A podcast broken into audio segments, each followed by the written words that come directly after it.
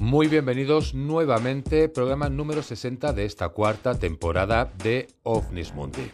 Bien, pues a lo largo de esta semana hemos estado hablando de la Luna tanto en el programa del lunes al martes como en el programa de ayer que os hice un avance, os estuve hablando pues un poquito de la parte histórica de las civilizaciones antiguas, pues hoy como os comenté vamos a seguir hablando sobre lo que sucede en la luna. Con todo esto comenzaremos con la Edad Media hablando de los selenitas y después pues iremos avanzando poco a poco pasando por el siglo XX y posteriormente y como último punto por el siglo XXI. Bien, hay muchísima temática, hay muchísimas teorías sobre lo que es la Luna, de aquellos que dicen que se llegó a la Luna, de aquellos que dicen que no se llegó a la Luna, que no se pisó nunca, bueno, y así iremos haciendo y haciendo hasta llegar al final del programa. ¿Qué más os iba a comentar?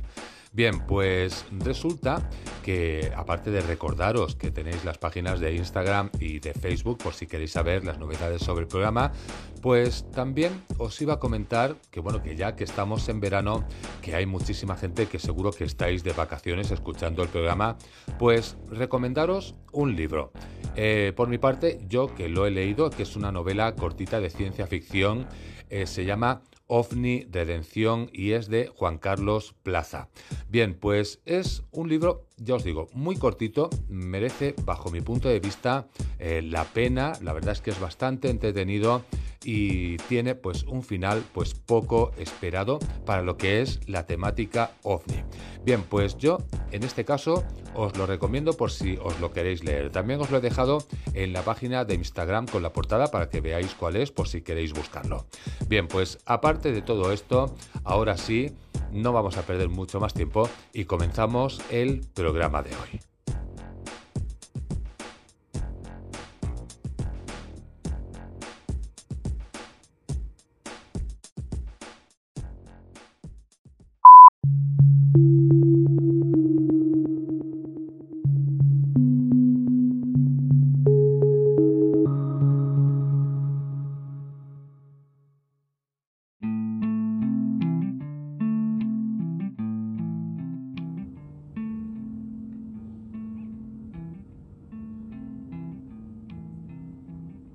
Comenzando a hablar un poquito del tema que hoy nos toca, que seguimos hablando sobre la luna. Ayer estuvimos hablando pues un poquito de la parte histórica de las antiguas civilizaciones y de la antigüedad. Hoy vamos a seguir hablando de la Edad Media, pero en este caso ya se comenzará a debatir sobre la vida en la Luna que se tenía en ese momento. Bien, pues comenzando con esto, uno de los lugares que más nos ha hecho soñar con la vida extraterrestre ha sido justamente este satélite. Este astro, de aspecto espléndido y cambiante, también inspiró al filósofo e historiador griego Plutarco, que vivió entre los siglos I y II después de Cristo. En su tratado sobre la cara de la Luna, varios personajes deliberan acerca de la esencia de nuestro satélite y sobre la posibilidad de que esté habitado. Debaten también sobre sus medidas, sus movimientos, el ciclo lunar y los eclipses. Entre los protagonistas del ensayo, algunos expresan las ideas del propio Plutarco, otros pensarían diferente. Los primeros defenderían la naturaleza térrea de la Luna en base al aspecto que presenta su superficie manchada. No es un espejo puro y que refleja la imagen de la Tierra como dicen los segundos. No está hecha de aire y fuego, tampoco de éter, es sólida, pesada y tosca. Si la naturaleza de la Luna es similar al de la Tierra, consideran razonable preguntarse si hay seres que la habitan. En este caso, hablaríamos de los selenitas. Si existen, han de ser frugales y delgados. Deben estar preparados para sobrevivir con el poco alimento que puedan encontrar y para soportar el calor y la sequedad de la tenue atmósfera, en la que no conciben vientos, nubes o lluvias. Pues la tertulia entre los personajes se acabará decantando finalmente para dar más peso a un relato mítico, más metafísico que la razón pura, en el que la luna representa la culminación del viaje espiritual de los humanos tras la muerte. Allí ascienden las almas de los difuntos para purificarse y finalmente disolverse en la sustancia lunar. En el siglo XIX aún había autores que defendían que los cuerpos celestes albergan las almas tras la muerte en su progreso hacia la perfección. Pues muchos siglos después, el escrito de Fakie in Orbe Lunae fascinó al astrónomo y matemático alemán Johannes Kepler. Le inspiró con la composición de su obra El sueño, que escribió en latín en el año 1608. Publicada póstumamente en el año 1634, es una de las primeras novelas de ciencia ficción de la historia. Narra un viaje onírico a la luna que el autor imagina habitada. Así que, con todo esto, comenzamos ya a hablar de lo que se pensaba sobre los habitantes de la Luna.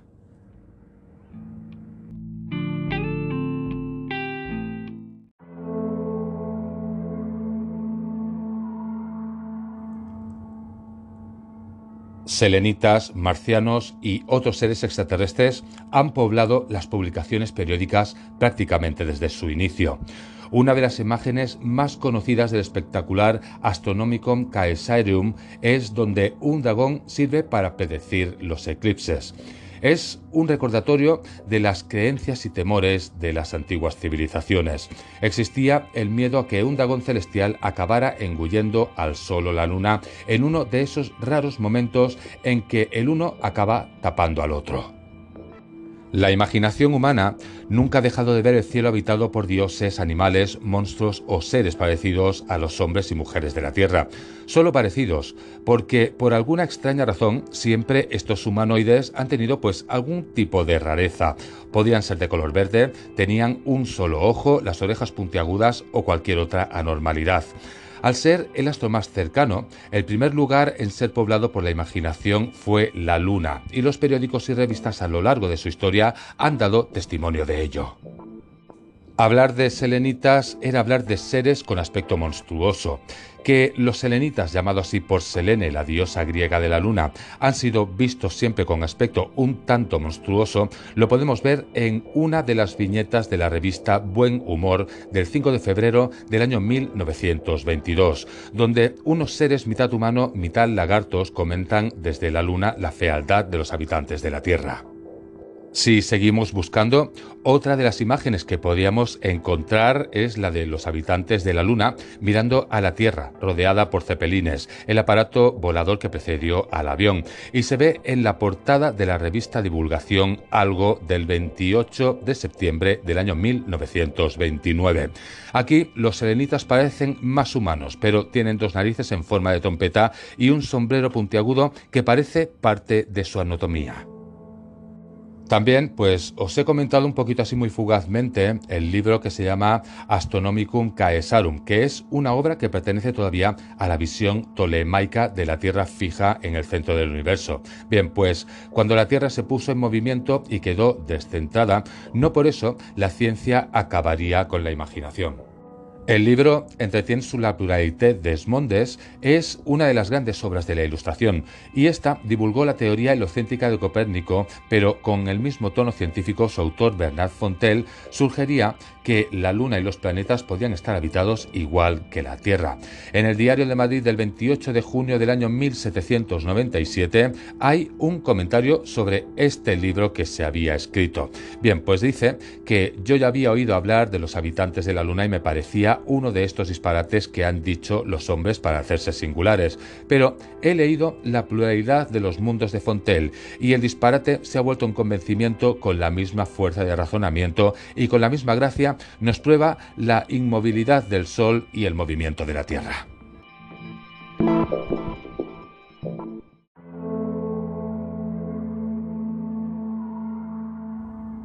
Pues ya en el siglo XIX, El Español, uno de los mejores periódicos de la época en el que escribía Larra, publicó el 27 de marzo de 1836 una noticia sobre los habitantes de la Luna, haciéndose eco de un librito sobre las supuestas observaciones hechas por John Herschel, hijo de William Herschel, descubridor del planeta Urano y fabricante de los mejores telescopios de su tiempo. Pero ¿Qué llamó tanto la atención? Bien, pues lo sorprendente de este folleto es que se vendió como rosquillas y es que afirmaba que gracias a un potente telescopio se habían podido ver en la luna árboles, pájaros, animales de cuatro patas y seres alados con rasgos humanos. El periódico norteamericano The New York Sun escribió una serie de artículos conocidos como Great Moon Oaks, es decir, la falsa de la gran luna, con litografías en las que parecían humanoides con alas de murciélago. A su misma vez y por la misma época, la revista El Instructor de octubre de 1837 publicaba una lámina de la luna llena hablando de sus montañas y valles y diciendo que las manchas lunares no eran mares como creían los antiguos, dado que no se había descubierto agua.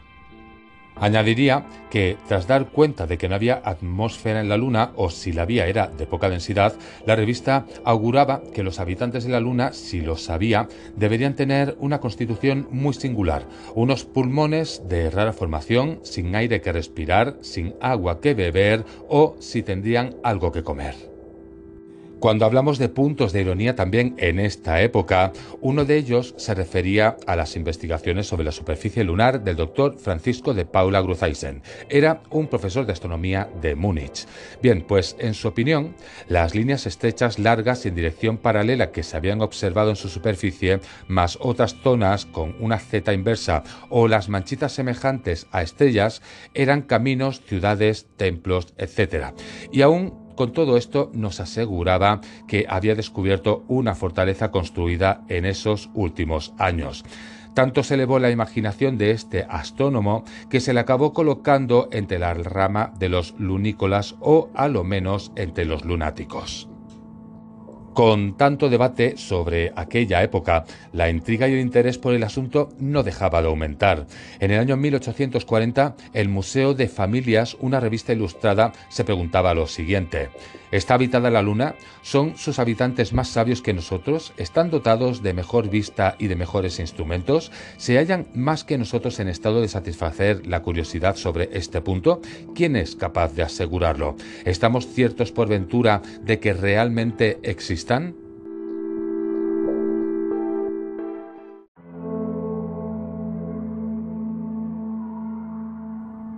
Como prueba de que el tema era verdaderamente popular, por entonces apareció la novela Los habitantes de la Luna, pero nada que ver con extraterrestres. Se trataba de una novela de costumbres contemporáneas. Los madrileños de aquella época llamaban habitantes de la Luna a los policías municipales por el extraño y nuevo uniforme que se les había puesto por parte del ayuntamiento al estilo de los policías ingleses. La novela se anunciaba en los periódicos, en un clamor público del año 1800 1844. Los habitantes de la Luna también fue años después el título de una comedia de magia en la que aparecía el gobierno del satélite con un ministro de nombre de don Máximo Creciente y otro de don Mínimo Menguante, dado que este asunto daba lugar también a la prensa a alusiones políticas. Así, un cronista de El Eco del Comercio se quejaba de la ley electoral el 28 de diciembre de 1844. En este se diría, si los habitantes de la Luna observan sistemas electorales parecidos a los observados por los habitantes de la Tierra, desde ahora digo que detesto las elecciones de la Luna. Pero, cambiando de tema, en un ejemplo de ciencia disparatado, el Correo de Mallorca del 15 de marzo de 1859 replica la noticia de una revista de París en la que se afirmaba que un célebre astrónomo italiano había hecho fotografías con un nuevo aparato en presencia de testigos que probaban que la Luna estaba habitada. ¿Qué es lo que se decía? Bien, pues se decía, es visible un número de seres animados. Los hombres como los animales están desnudos. Eso es lo que se explicaba. Bien, pues en un reportaje más documentado podemos encontrar en la revista científica La abeja del año 1862, en el que su autor niega que haya telescopios con los que se puedan ver hombres y animales en el satélite, dado que haría falta un instrumento con una potencia de aumento 170 veces mayor que la que era posible en los mejores telescopios de esa época. Su autor concluía que por consiguiente no podemos en verdad contemplar con nuestros ojos los habitantes de la Luna ni sus obras, mas deja de ser por eso habitado este satélite, ¿por qué razón debe solo la Tierra entre millones de mundos tener el privilegio de poseer seres con vida? Bien, pues seguimos en la siguiente parte del programa de hoy.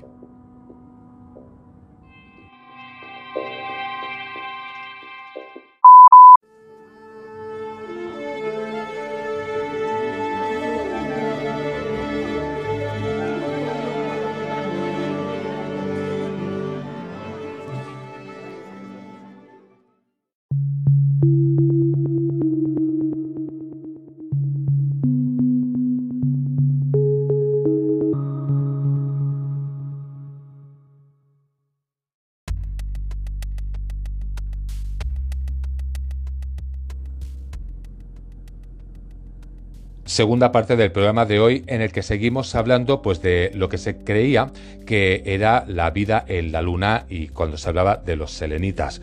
Bien, pues por los mismos años resulta que Julia Verne abordaría en su célebre novela De la Tierra a la Luna, pero no solamente eso, también hablaríamos de los espiritistas que tenían una doctrina muy en boga entonces y que tenían claro que había otros mundos habitados. En la revista espiritista de octubre de 1869 podríamos leer lo siguiente. Porque la Tierra, pequeño globo imperceptible de la inmensidad del universo, que no se diferencia de otros planetas ni por su posición, ni por su volumen, ni por su estructura, pues que no es ni el más pequeño ni el más grande, ni está al centro ni al extremo, porque, repito, sería entre tantos otros la única residencia de seres razonables y pensadores. Curioso también es el artículo del neurólogo Luis Simarro en el Semanario de las Familias del 20 de febrero de 1882. En este artículo de divulgación científica, Simarro habla del fotófono, invento de Graham Well quien había patentado antes el teléfono. Bien, pues explica que se trata de un aparato para hablar por medio de la luz transmitiendo los sonidos mediante rayos luminosos y que dado que la luna envía luz a la Tierra y la recibe de esta, el fotófono podría servir para comunicarse con los selenitas en caso de existir. Pues años antes, el director del Observatorio de Viena había sugerido la construcción en las llanuras de Siberia de grandes espejos metálicos, formando figuras geométricas que reflejarían la luz del Sol sobre el disco lunar. En la revista iberoamericana de Ciencias Eclesiásticas del año 1902 se lee el razonamiento de este científico. Bien, pues este artículo diría lo siguiente.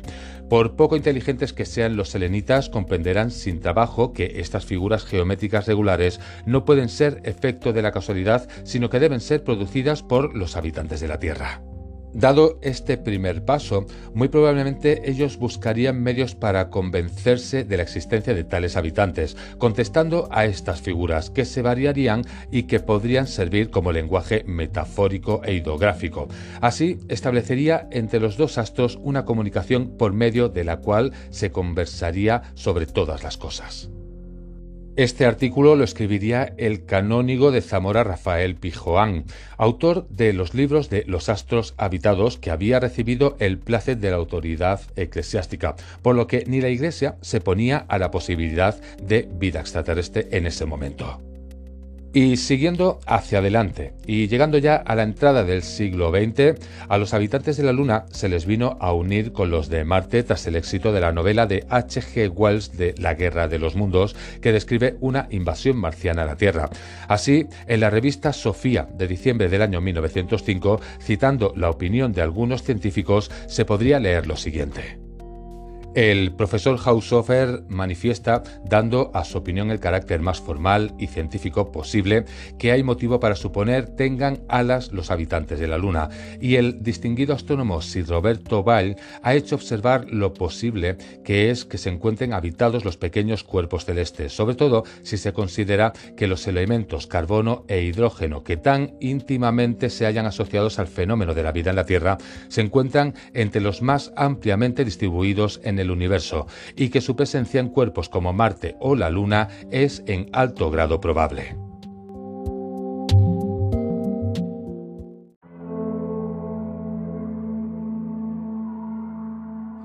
Pero la Luna, mucho más que Marte, seguía cautivando la imaginación popular.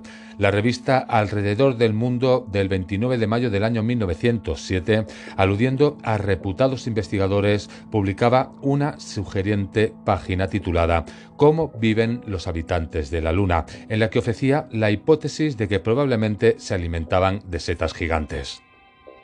Y con el título El cohete a la luna, un sueño de muchos siglos, la misma revista, el 5 de julio del año 1924, publicó un reportaje informando del cohete inventado por el catedrático de física norteamericano Robert H. Goddard para ir a la luna. El cohete se autopropulsaría con cargas explosivas sucesivas para salir del campo de gravedad de la Tierra y entrar en el campo de atracción de la Luna, una excelente anticipación científica de lo que harían realidad las naves Apolo cuando consiguieron llevar al hombre a la Luna en el año 1969. En este reportaje se diría que no creo que dadas las condiciones físicas de la Luna tales como nosotros las conocemos, las formas de vida en ella sean superior a la nuestra. Esto es lo que decía el profesor Goodard. Pero el periodista citaba la opinión del novelista H.G. Wells sobre la posibilidad de que haya seres vivientes en cavernas ocultas bajo la superficie de la Luna, donde la atmósfera se recoja en sus formas más densas y en donde puedan ser modificadas hasta hacerlas soportables, las temperaturas más frías o las más altas. Y ya, pues dejándose llevar por la fantasía, se seguiría explicando que los habitantes de la Luna de existir deben tener pulmones excesivamente desarrollados para poder respirar aquella enradecida atmósfera. Sus orejas, asimismo, deben ser desarrolladas y han de poseer un oído muy sensitivo para poder percibir las vibraciones sonoras transmitidas a través de aquel aire tan tenue. ¿Acaso hayan ideado un sistema de comunicación diferente al sistema de sonidos? Un sistema de signos u otro que tenga por base el sentido del tacto, como sucede con las hormigas. La noticia del cohete del profesor Goddard fue comentada por el órgano anarquista La Revista Blanca con una sorprendente visión de futuro, en el que se decía lo siguiente. El señor Goddard, nuevo Colón, se dirigirá a la Luna provisto de víveres necesarios para el viaje y una bandera americana que plantará allá arriba en señal de anexión. La mala costumbre de siempre. Proponemos, en nombre del derecho de gentes y de la civilización lunática, que se organice una campaña a favor de los habitantes de la Luna y que se impida el acceso a ella a los yanquis.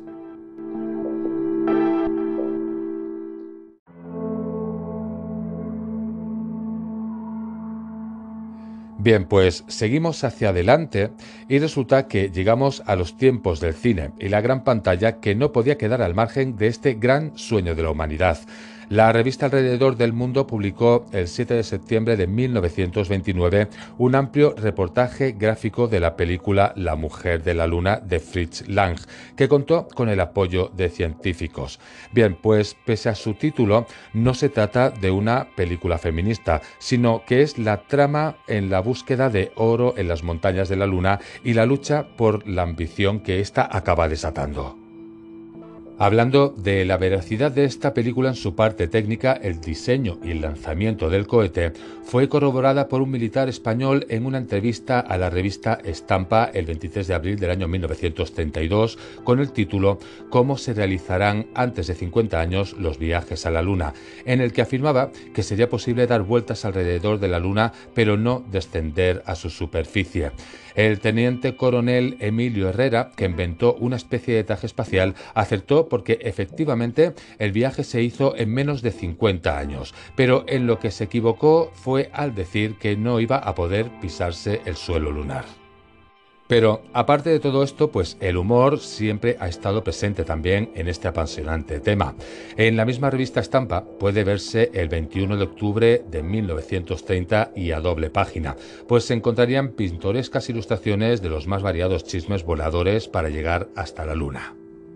Y no solamente hablaríamos de estos chismes, sino que también en la revista cómica Gutiérrez podemos leer este comentario. Los habitantes de la Luna solo pueden pasear cuando hay luna llena, que es cuando aprovechan para hacer excursiones. Cuando llega el cuarto menguante tienen que estar todos apretujados unos contra otros sin poder moverse. Y en otro de sus números, el 7 de mayo de 1932, Gutiérrez publica la curiosa fotografía de un habitante de Marte obtenida por un aparato inventado por un astrónomo de Newcastle. Bien, pues hasta el comienzo de la carrera espacial en la década de 1950 no se descartó del todo que la Luna estuviera habitada o hubiera vida en ella. El hecho de que no se pudiera observar desde la Tierra su cara oculta mantuvo la intriga sobre la posibilidad de que sus habitantes estuviesen agazapados en esa zona misteriosa hasta que las sondas espaciales lograron fotografiarla. Con esto se acabaría todo el hechizo sobre los selenitas. Y con todo esto nos vamos a la siguiente parte del programa de hoy, donde ya vamos a entrar de lleno en el siglo XX.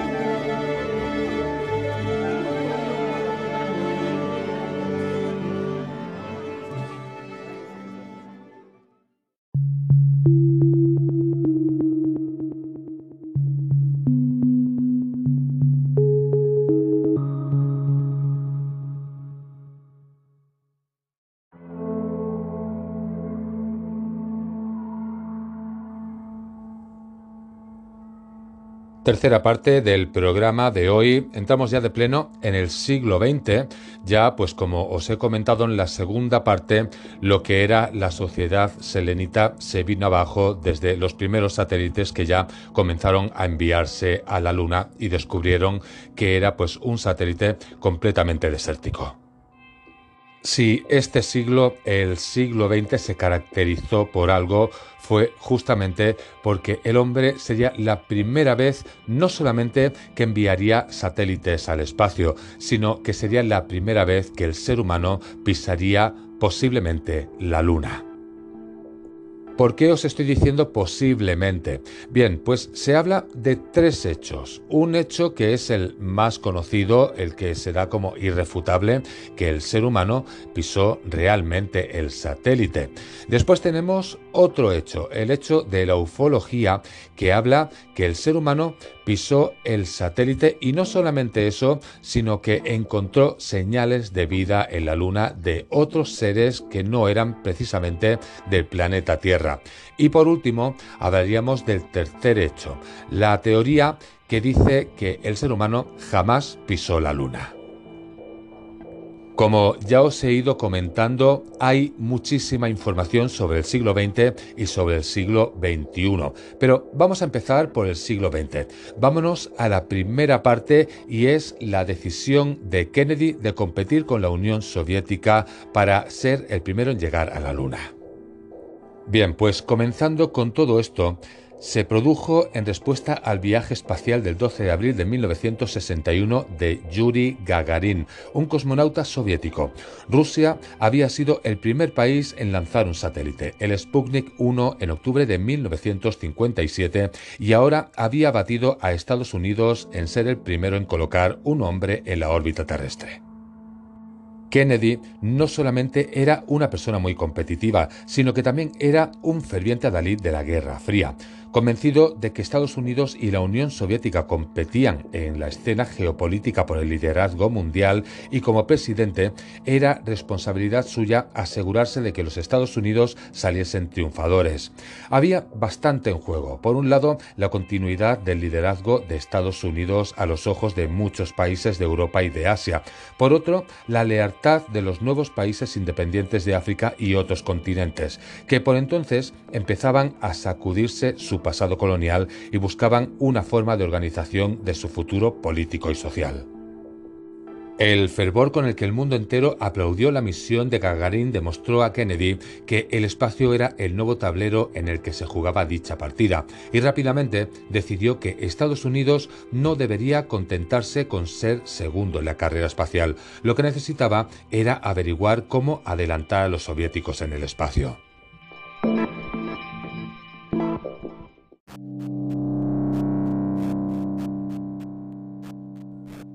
Poco después del vuelo espacial de Gagarin, Kennedy encargó a su vicepresidente Lyndon B. Johnson que ordenase una revisión urgente de las iniciativas estadounidenses en materia espacial. Como eje central, Kennedy solicitó en una nota interna el 20 de abril a Johnson que identificase un programa espacial capaz de rendir frutos espectaculares y en que se tuviera posibilidades de éxito. Bien, pues al cabo de solo dos semanas, Kennedy recibió la respuesta solicitada de ir a la Luna. El proyecto de alunizaje fue seleccionado como el foco para la intensificación de las acciones en materia espacial de Estados Unidos, aunque esto no obedeció al interés intrínseco de la Luna como objeto de exploración, sino a que los asesores espaciales de Kennedy consideraron que el país tenía una probabilidad superior al 50% de conseguir poner en pie en la Luna y regresar antes de que lo hicieran los soviéticos. Kennedy acabaría aceptando las recomendaciones de sus asesores. En su discurso del 25 de mayo para anunciar su decisión declararía lo siguiente. Creo que nuestra nación debe comprometerse a lograr el objetivo antes de que termine esta década, de enviar un hombre a la Luna y traerlo de vuelta sano y salvo a la Tierra. Ningún otro proyecto espacial durante este periodo será más deslumbrante para la humanidad y ninguno será tan difícil o costoso de materializar. La carrera de la Luna había comenzado. Así que el proyecto Apolo acabaría recibiendo la prioridad máxima del gobierno y el presupuesto de la NASA se incrementó en un 89% tras el discurso de Kennedy y otro 101% al año siguiente. Para el año 1965 el presupuesto de la NASA absorbía casi el 5% de todo el gasto público. La plantilla de la NASA se duplicó y el número de subcontratistas que trabajaban en la construcción del Apolo se multiplicó por cuatro. Aunque la edad media de los trabajadores del Apolo era de 27 años, los líderes del proyecto formaban un grupo extremadamente capaz con la experiencia en gestionar proyectos militares y aeronáuticos de grandes dimensiones.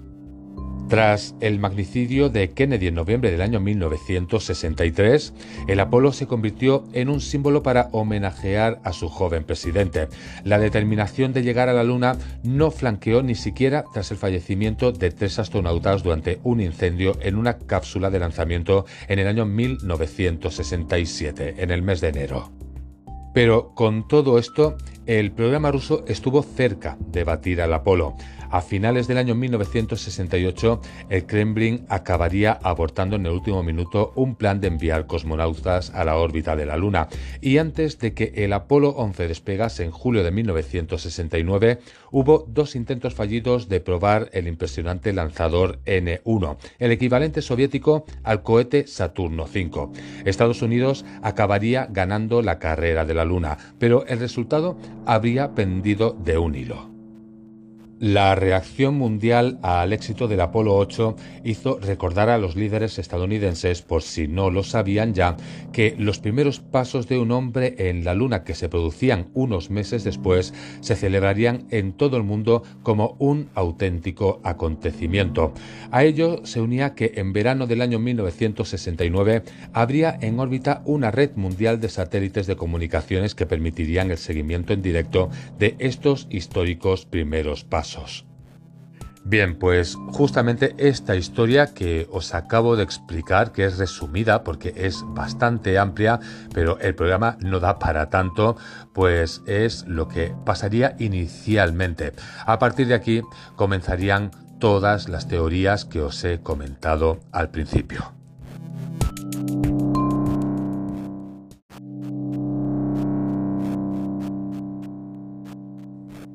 Y es que si hablamos de la primera teoría de que el hombre no había pisado la Tierra, resulta que este era un rumor que corría ya antes de que el hombre llegase a pisar la Luna. Es decir, sería de las primeras teorías de conspiración conforme el hombre jamás había pisado el satélite. ¿Y de qué va esta primera teoría? Bien, pues esta creencia afirma que los alunizajes del Apolo 11 del 20 de julio de 1969 y las siguientes misiones Apolo nunca ocurrieron, sino que fueron filmadas en la Tierra. En su libro Un hombre sobre la Luna, el experto en el programa Apolo Andrew Chaikin menciona que en este momento de la misión del Apolo 8 en la órbita lunar en diciembre de 1968, estas historias de conspiración ya circulaban como rumores. Así que con todo esto vamos a hacer un pequeño repaso. Resulta que en el año 1967 el dramaturgo británico Desmond Lodwen escribió el guion llamado The News Members, en el cual todos los principales avances tecnológicos desde el año 1945 eran simulados. El guion fue presentado en enero de 1968 y mostraba la falsificación de un alunizaje con maquetas. Pero si hablamos de otras teorías, la Sociedad de la Tierra Plana lanzó una de las primeras quejas sobre la veracidad de las misiones Apolo. Afirmaban que varias de las fotografías del Apolo 8 con la Luna en primer plano y la Tierra como fondo eran falsas. La primera razón de su declaración era que no se ajustaba a su creencia de que la Tierra es plana. El primer intento de establecer estas denuncias como hechos concretos fue la publicación por Bill Casing en el libro Nunca fuimos a la Luna del año 1974, aunque quizá uno de los más conocidos sea NASA Monet America, escrito por Ralph Rene y publicado en el año 1992. Pues la folclorista Linda Beck sugiere que la idea pudo ser adquirida por popularidad tras el estreno en 1978 de la película de ciencia ficción Capricorn One, que muestra a la NASA intentando falsificar un aterrizaje en Marte. Hace notar que esto ocurrió pocos años después del escándalo Watergate, en una época en que los ciudadanos estadounidenses tendían a desconfiar de las versiones oficiales. Pero seguimos con otras teorías del siglo XX en la siguiente parte del programa de hoy.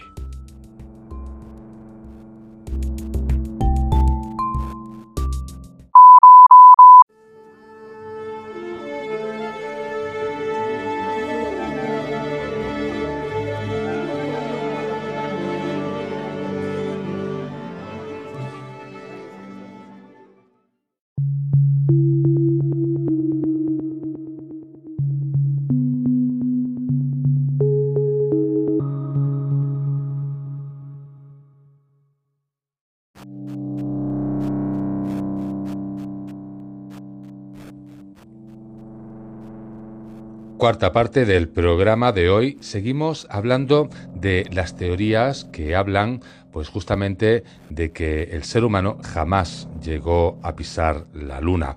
Bien, pues ante todo esto, sobre lo que os he explicado anteriormente, la reacción inicial de la NASA ante las acusaciones fue de indiferencia general. Finalmente, encargó en el año 2002 al ingeniero espacial y escritor James Oberg la publicación de un libro en el que se refutaran todas las afirmaciones de la conspiración. Sin embargo, pocos días después, la NASA acabó retractando por miedo a la mala publicidad. Oberg acabaría anunciando que continuaría con el libro de manera independiente, analizando también los orígenes socioculturales de las teorías sobre las conspiraciones. Siguiendo con todo esto, Philip Plaid, uno de los más entusiastas refutadores de las creencias sobre conspiraciones acerca del viaje a la Luna, dijo que sería apropiado que la NASA diera respuesta a las preguntas hechas y según él, la NASA se negó a responder a las preguntas de los acusadores porque consideraba de escasa dignidad el verse obligada a hacerlo. Por otro lado, James Orberg afirmó que la reacción oficial de la NASA en la televisión había sido bastante torpe y contraproducente cuando Brian Welch, un alto funcionario del Departamento de Relaciones Públicas de la NASA, afirmó que todas las acusaciones eran falsas pero no se molestó en proporcionar demasiada evidencia. Bien, pues aparte de todas estas personas que ya os he comentado, ¿quiénes más apoyarían la teoría de que el ser humano jamás pisó la Luna? Pues entre ellos estaría Bill Casing, antiguo empleado del Departamento de Publicaciones de Rocketdyne. Era la empresa contratista de la NASA y aunque era licenciado en literatura inglesa y no tenía formación técnica, publicó en junio del año 1976 el libro Nunca fuimos a la Luna que lo convirtió en el padre de la hipótesis del fraude lunar. También hablaríamos de David Percy, experto en fotografías y audiovisuales, autor del documental ¿Qué sucedió en la Luna? y que sostiene que los errores en las fotografías lunares son tan obvios que él cree que fueron hechos a propósito por el personal interno de la NASA para avisar al público sobre este montaje. Bart Sibrel, periodista y director de cinematografía, autor del documental Algo extraño sucedió en el viaje a la Luna, afirma que ninguno de los viajes tripulados a la Luna tuvo lugar. Pues en el caso contrario de los que sí apoyan el alunizaje en la Luna, pero hablan de otra clase de teorías, hablaríamos de Richard Ogald, que es ufólogo, pues sostiene que los astronautas encontraron extraterrestres en la Luna y que la NASA decidió ocultarlo trucando las fotografías. Escribió el libro ¿Quién llora por el Apolo?, donde escribe en defensa de la veracidad de las misiones Apolo contradiciendo las denuncias de David Percy. Y como no, también hablaríamos de Jack White, fotógrafo profesional denunciante de aparentes irregularidades en las fotografías tomadas en el satélite. Analiza múltiples fotografías de los vuelos Apolo en su publicación, comparándolas entre ellas y mostrando coincidencias que, según él, prueban que, aun siendo ciertos los alunizajes, las imágenes mostradas no proceden de la Luna. Bien, pues hablando de estas teorías de que el ser humano nunca llegó a pisar la luna, hay varias preguntas y varias respuestas que se han ido dando pues para dar credibilidad a este alunizaje en el satélite. Pues una de las preguntas que se suele realizar es que cómo pudo despegar el cohete lunar con tan poco combustible. Uno de los errores más comunes es comparar la fuerza necesaria que necesita un cohete para despegar en la Tierra y en la Luna. Esa fuerza es proporcional a la gravedad del cuerpo desde el que se produce el despegue y la masa que se pretende lanzar. Contando con que la gravedad de la Luna es seis veces menor que en la Tierra y que los pesos respectivos de todo el aparataje que despegó de nuestro planeta del módulo lunar eran 2.900 y 5 toneladas respectivamente, pues pues solamente habría que hacer los cálculos matemáticos para saber el poco peso que debía mover.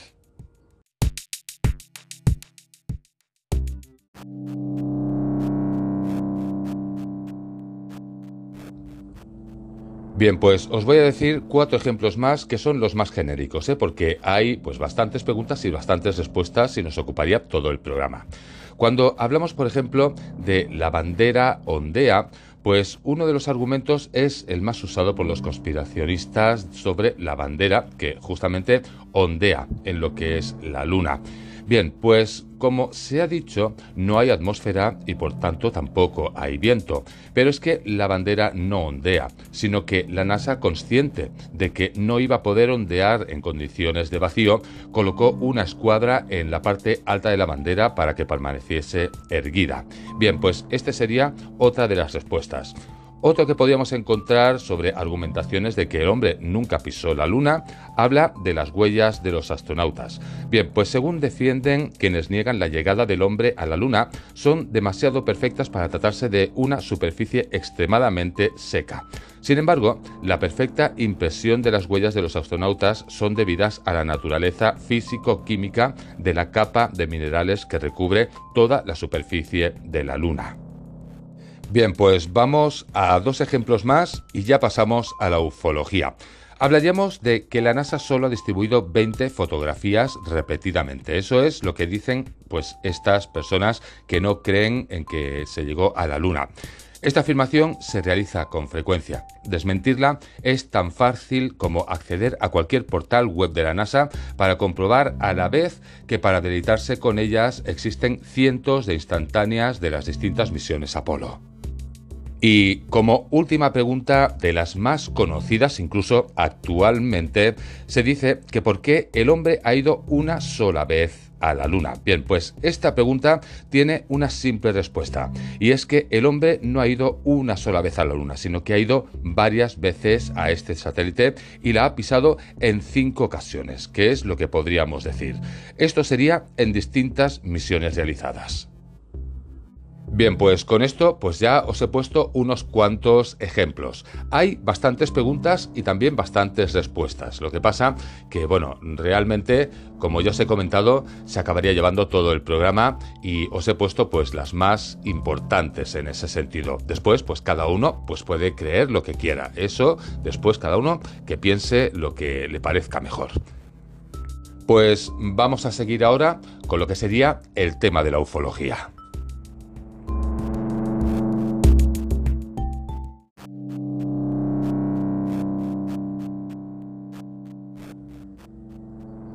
Comenzando a hablar sobre la ufología, esta sostiene varias teorías. Una de ellas, y es del siglo XX, es que se dice que el ser humano no ha vuelto en tantos años a pisar la Luna porque fueron los extraterrestres, cuando los seres humanos fueron a este satélite, pues fueron los extraterrestres los que no dejaron que volviese a la Luna.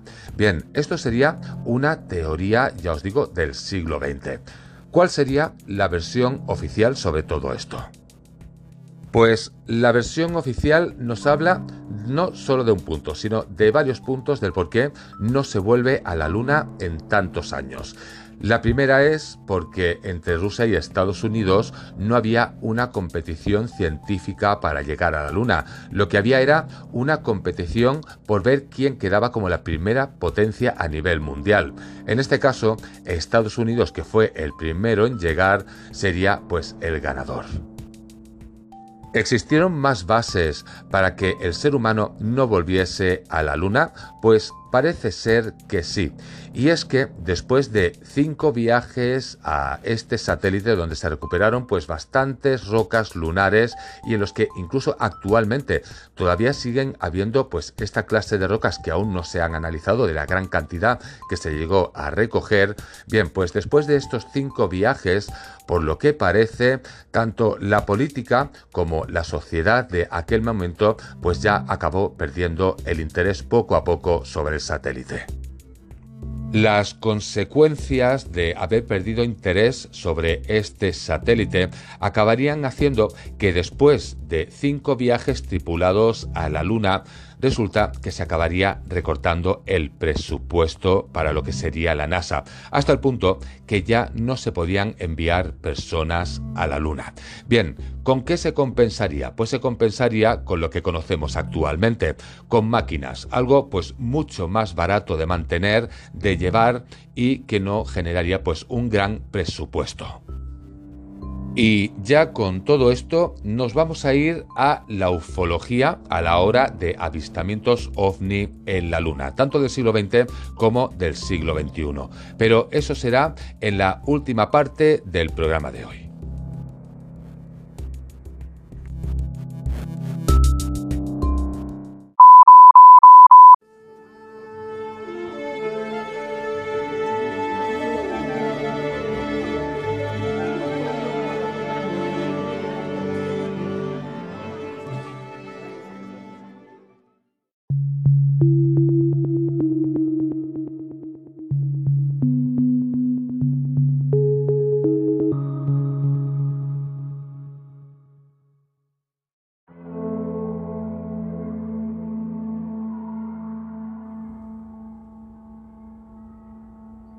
Última parte del programa de hoy en el que vamos a hablar de lo que sería ufología, de ovnis y de la luna, comenzando desde el siglo XX y llegando al siglo XXI. Bien, hablaremos pues de unos cuantos casos, no hablaremos de todos porque ya la última parte pues también son alrededor de unos 10 minutos, con lo cual pues no da para todos los casos.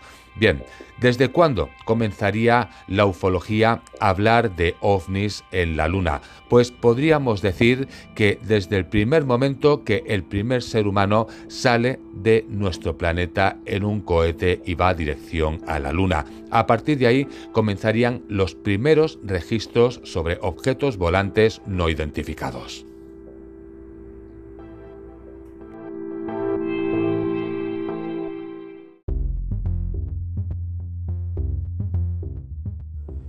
Desde que el hombre comenzó a salir al espacio, la mayoría de los astronautas fueron testigos de increíbles avistamientos de luces y extraños objetos que los acompañaron en casi todos sus viajes orbitales. El primer hombre en salir al espacio, el norteamericano John Glenn, también fue el primero en dar cuenta de la presencia ovni en el espacio profundo. A pesar de que la NASA no reconoce oficialmente las fotos y filmaciones, muchas de ellas han sido filtradas y se han publicado en muchos prestigiosos medios de todo el mundo. Desde que fue lanzado el primer satélite artificial por parte de los rusos, han sido reportados muchas veces avistajes de distintos objetos.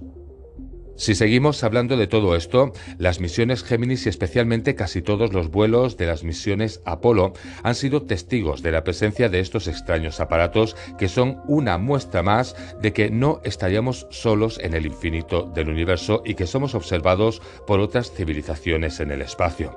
Sin ir más lejos, durante el alunizaje del Apolo 11, los astronautas Armstrong, Collins y Aldrin manifestaron que extraños objetos acompañaron al módulo lunar Águila antes de que alunizara y aún después de esto. Por supuesto que estas manifestaciones fueron desmentidas por las autoridades de la NASA, como fue siempre su costumbre en estos casos. Pero vamos a dar más detalles sobre todo esto. Resulta que cuando la misión Apolo 11 aluniza, dos naves no identificadas se encontraban estacionadas en la superficie de la Luna observando atentamente toda esta maniobra. También existen fotografías sacadas desde el módulo de comando de los extraños aparatos que acompañaban a esta misión. Cuando finalizó la misión del Apolo 11, los astronautas tomaron rumbos distintos, pero las manifestaciones de muchos hombres que participaron en distintas misiones Apolo, en especial Armstrong y Aldrin, confirmaron la presencia de los misteriosos objetos volantes a pesar de la opinión contraria de las autoridades. Pero ante todo esto, ¿cómo se podrían contradecir o refutar el testimonio más que cualificado de estos astronautas que estuvieron allá arriba cara a cara con estos objetos? Pues incluso hay firmes versiones del Apolo 11 que debió cambiar sobre la marcha y en forma urgente el lugar elegido originalmente para el alunizaje. Otros detalles que podríamos explicar es que hay un diálogo entre los astronautas del Centro de Control de Houston donde mencionan la existencia de extrañas naves que se mueven sobre la superficie de la Luna. Este diálogo, Top Secret, fue captado por un radioaficionado italiano y reproducido textualmente y por supuesto fue negado por las autoridades. Sin embargo, es cada vez mayor el número abrumador de pruebas de la existencia de estos objetos y sus tripulantes que en muchos casos en los últimos tiempos se muestran abiertamente e incluso mantienen algún tipo de contacto. La última misión de la serie Apolo, que fue la Apolo 17, donde podríamos hablar que el astronauta Eugene Cernan escribió las iniciales de su hija en el polvo lunar. Él cerró la escotilla de su módulo de comando y justo antes de despegar dijo, larguémonos de aquí. Bien, pues esta sería la última palabra que diría un ser humano antes de no volver a pisar pues nunca más el satélite hasta día de hoy.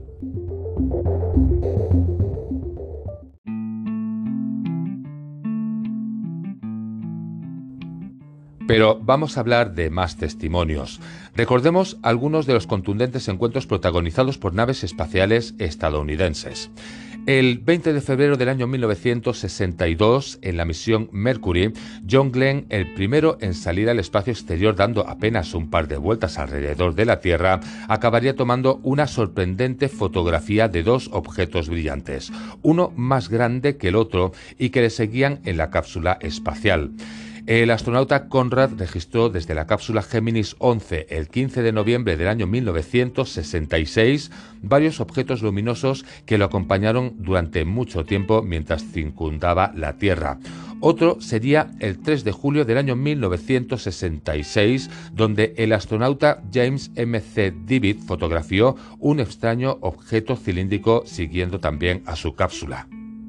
También en la misión Gemini 7 fueron fotografiados dos objetos siguiendo a la nave. Si seguimos con todo esto, en julio del año 1969, Neil Armstrong, el primero que caminó sobre la Luna, fotografió a dos ovnis claramente en la superficie y vio una enorme nave suspendida sobre él durante la caminata, y se vieron perfectamente en las filmaciones y fotos que aún hoy circulan. El informe que dieron los astronautas de esta misión hablaba de una gran cantidad de platos voladores que los escoltaban permanentemente. Las autoridades de la NASA no dieron mayores informes sobre esto, aunque tomaron el relato de los astronautas como verídico, no le dieron mayor importancia. Hablar de todo esto es hablar en concreto que en todas las misiones espaciales hubo una serie de extrañas experiencias con objetos no identificados y nunca aclarados. Hablando de todo esto, el ex astronauta Brian O'Leary, profesor de física y astronomía de la Universidad de Princeton, fue el primero en romper el silencio impuesto por la NASA y el Departamento de Defensa a los astronautas.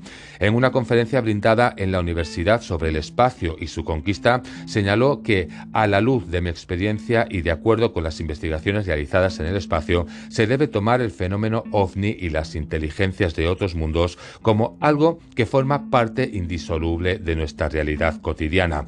Hay cosas que no se pueden negar. No podemos tapar el sol con una mano. Es hora de que se conozca la verdad definitivamente. Todas estas declaraciones no son presunciones ni testimonios aislados, sino que solamente son algunos de los miles de relatos fundamentados de hombres de ciencia y pilotos cuidadosamente elegidos y entrenados para volar al espacio exterior, más allá de cualquier fantasía y todo intento por descalificar la realidad actual del fenómeno ovni.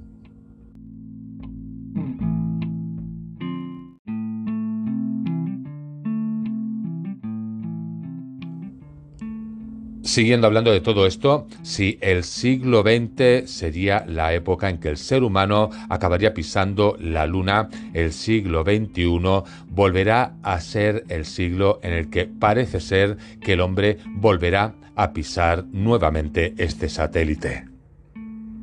Pues según Life Science, si la planificación de la NASA se mantiene, Estados Unidos dejará nuevas huellas en la Luna a finales del año 2025. El primer alunizaje humano desde el Apolo 17 será una misión llamada Artemis 3 y está destinado a ser el primero de una serie de misiones humanas a la zona de exploración polar de Artemis, la región hacia el polo de 84 grados de la latitud sur de la Luna. Pues una nueva investigación sugiere que los futuros visitantes de la región del Polo Sur lunar deberían estar atentos a la evidencia de vida en cráteres fríos permanentemente sombreados. Se buscarían organismos que podrían haber hecho el viaje desde la Tierra. La vida microbiana podría sobrevivir potencialmente en las duras condiciones cerca del Polo Sur lunar. Esto es lo que dicen según los expertos. Y si todo esto que os estoy comentando se acaba volviendo una realidad a finales del año 2025, podríamos llegar a volver a tener imágenes o información de objetos volantes no identificados que siguen a los cohetes de la NASA hasta la Luna. Incluso podríamos llegar a tener información sobre objetos volantes en la misma Luna. Bien, pues todo esto habrá que esperar por lo menos pues casi dos años para saberlo. Pues con todo esto ya llegamos al final del programa de hoy.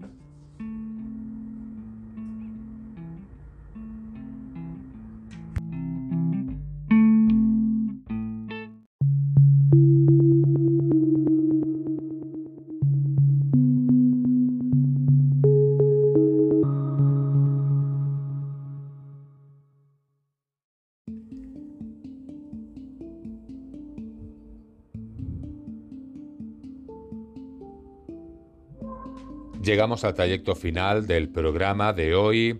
Hemos estado hablando pues bastante de la luna. Hemos estado hablando como en el programa anterior que estuvimos hablando de antiguas civilizaciones y lo que se pensaba sobre la luna, mitologías.